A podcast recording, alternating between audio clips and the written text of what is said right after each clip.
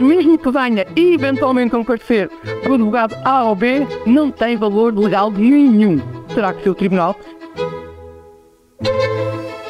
Viva! Está com o Expresso da Manhã. Eu sou o Paulo Baldaia.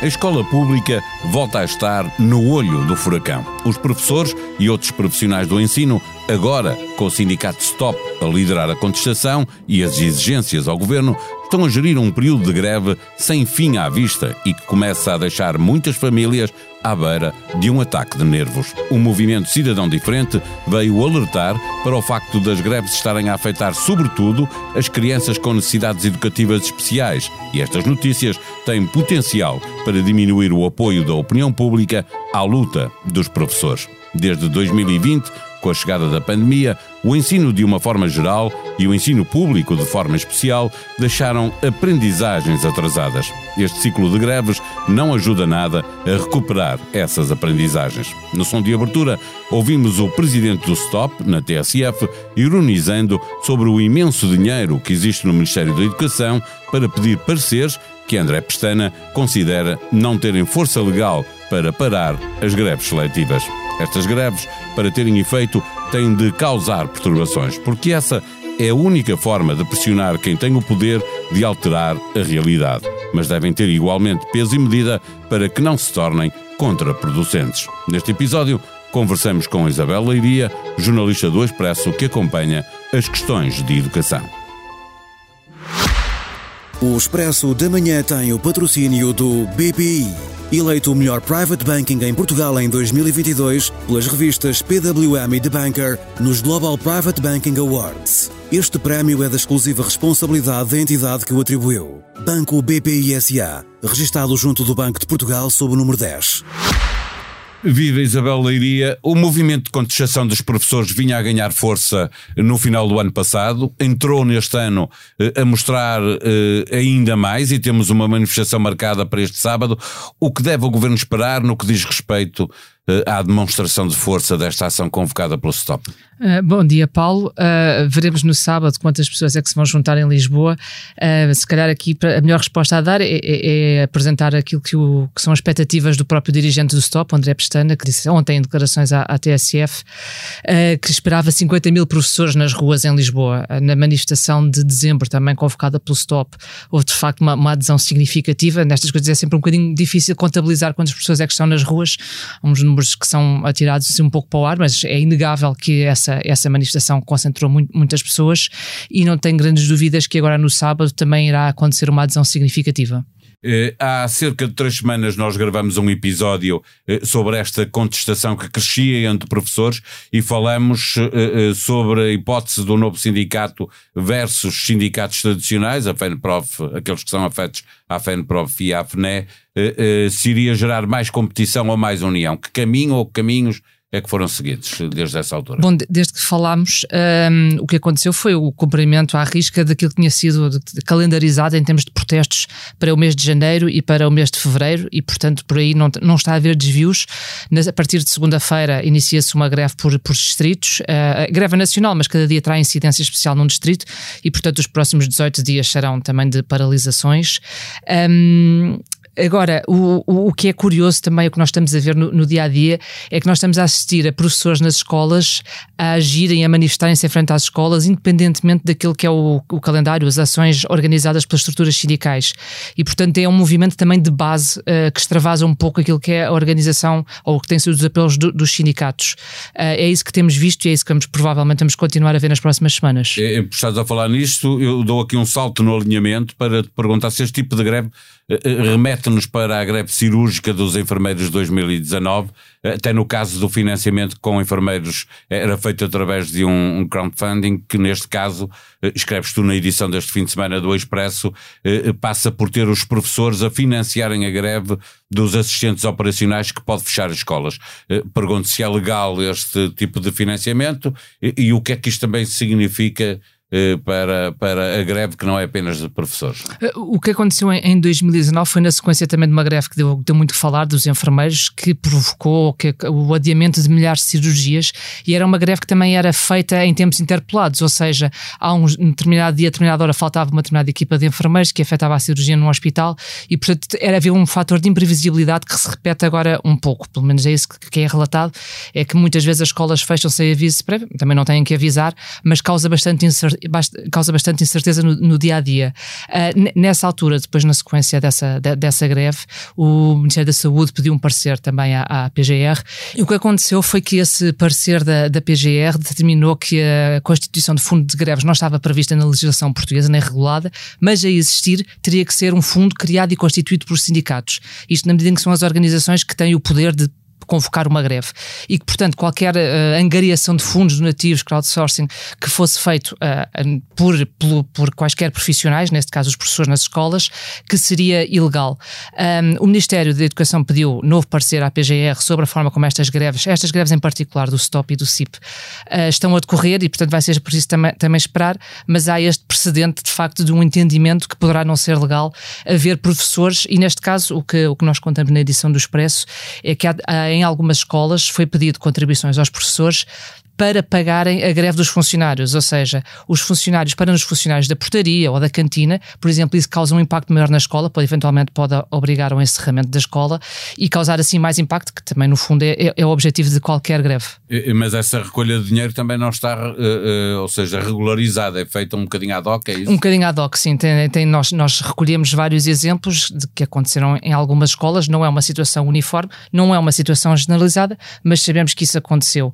Em declarações ao, ao, JN, o líder do Stop, André Pestana, disse que o próprio sindicato não tinha de facto nada a ver com a, com a, com a criação desses fundos e a recolha desses fundos, o que remete então para o tal problema, para o tal parecer da PGR, que diz que estes fundos a existirem só podem ser geridos, criados e geridos pelos sindicatos. A olhar para a questão da legalidade, porque o, o governo pediu o parecer à PGR, o Presidente da República já veio de certa maneira, criticar a greve como ela está a ser feita, mas também o governo por não ter antecipado este, este problema. A questão é de saber se eh, eh, eh, este movimento por parte do governo tem capacidade para enfraquecer a greve, mais ainda se tiver um parecer que diz que a greve é ilegal. É? Sim, é preciso esperar para, para ver o que diz esse, esse parecer. Agora, a questão é que há várias greves aqui em cima, em cima da mesa e as greves que estão convocadas a partir de segunda-feira não têm dúvida nenhuma, são greves convocadas para determinados dias que abejam os professores e, e não sabemos de facto a contestação pode, pode continuar continuar e os professores podem continuar a sair à rua dependendo da mobilização da classe. Uh, é, é, isso que vamos, que, que, vamos ver e vai depender também muito das conversas com, com, com, o Ministério da Educação. Vão prosseguir no dia 18 e no dia 20. Não sabemos se vêm grandes alterações ou não face àquilo que o Governo tem apresentado e também não sabemos, acima de tudo, que outros dossiês é que o Ministério da Educação vai reabrir e que remetem para a tal contestação uh, mais antiga, mais profunda, sentida pela classe profissional e que tem a ver com problemas uh, como a contagem de tempo de serviço, a aposentação, a vinculação dos contratados, etc. Eh, há pouco ficamos eh, a meio caminho a propósito de perceber eh, se há ou não uma unidade maior entre, entre os sindicatos. Estavas a referir que há pelo menos uma, uma vontade maior dos professores, que até fazem ações extra-sindicato. Uh, uh, mas perguntar se nós vimos sindicatos afetos à FENPROF a pedir uh, unidade na ação e a pedirem que que se juntem, aliás, a, a esta manifestação eh, do Stop. Aí penso que continuamos no mesmo sítio em que falámos há, há, há, três semanas, ou seja, por exemplo, a FNE ainda não uh, decidiu que não ia participar nestes protestos porque está confiante de que nas negociações saia algo positivo para os professores. A FENPROF e outro conjunto de sete sindicatos de, de, maior, de menor dimensão continuam com o seu programa de, de, luta e o Stop, por outro lado, com estas ações uh, mais intensas, digamos assim, mais fora do, do, do baralho trabalho e que têm de facto marcado, marcado esta, estes protestos, que no caso do Stop já vêm desde, desde dezembro e ainda não têm tempo uh, para terminar, e é também sobre essa possibilidade é de greve sem, vista, sem fiar é sobre também essa possibilidade de fazer uma greve sem fiar à vista que provavelmente a, a, o Ministério da Educação pediu à, à PGR para se pronunciar.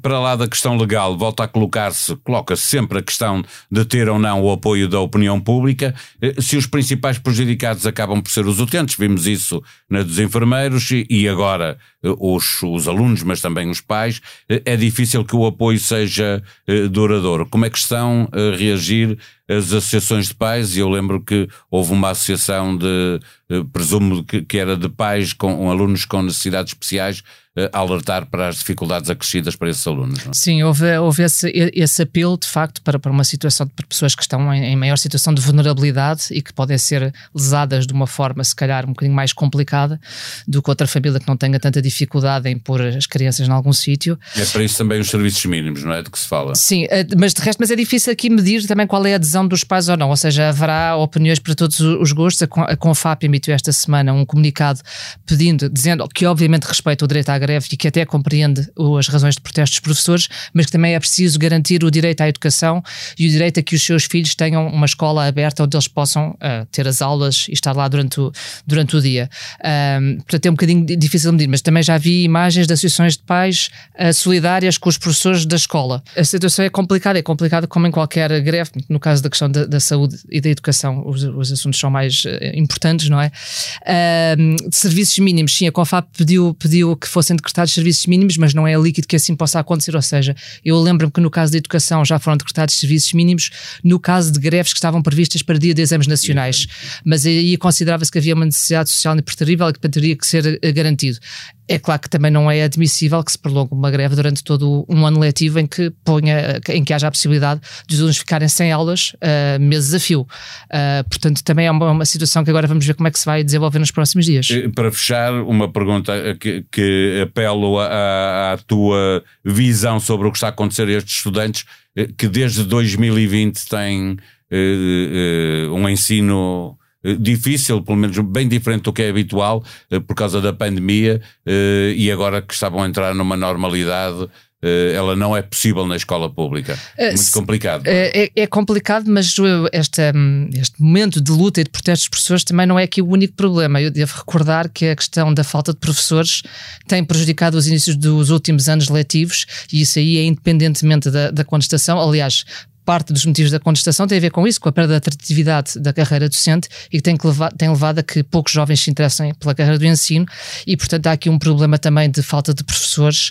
uh, que está a marcar este ano letivo, que marcou o anterior e, portanto, nada, nada disto ajuda de facto a uma recuperação do tempo, daquilo que se perdeu durante a pandemia. Hoje é dia de estreia de um novo podcast no Expresso, Liberdade para Pensar. Não perca. Marcelo Rebelo de Souza e Fernando Ulrich à conversa com Ângela Silva. Sexta-feira é também dia de nova edição do Expresso nas bancas, disponível para assinantes no online do jornal. Marcelo recusou qualquer papel na avaliação de governantes e o TC só avaliou um terço das declarações de rendimentos dos políticos. No caderno de economia, a manchete é feita com a informação de que o salário médio só subiu 3% desde 2010. A evolução dos salários contrasta com enorme salto nas qualificações. A capa da revista faz-se com uma entrevista a Graça Freitas e o adeus à Direção-Geral de Saúde. A sonoplastia deste episódio foi de João Martins. Tenham um bom dia, um bom fim de semana. Voltamos na segunda-feira. Até lá.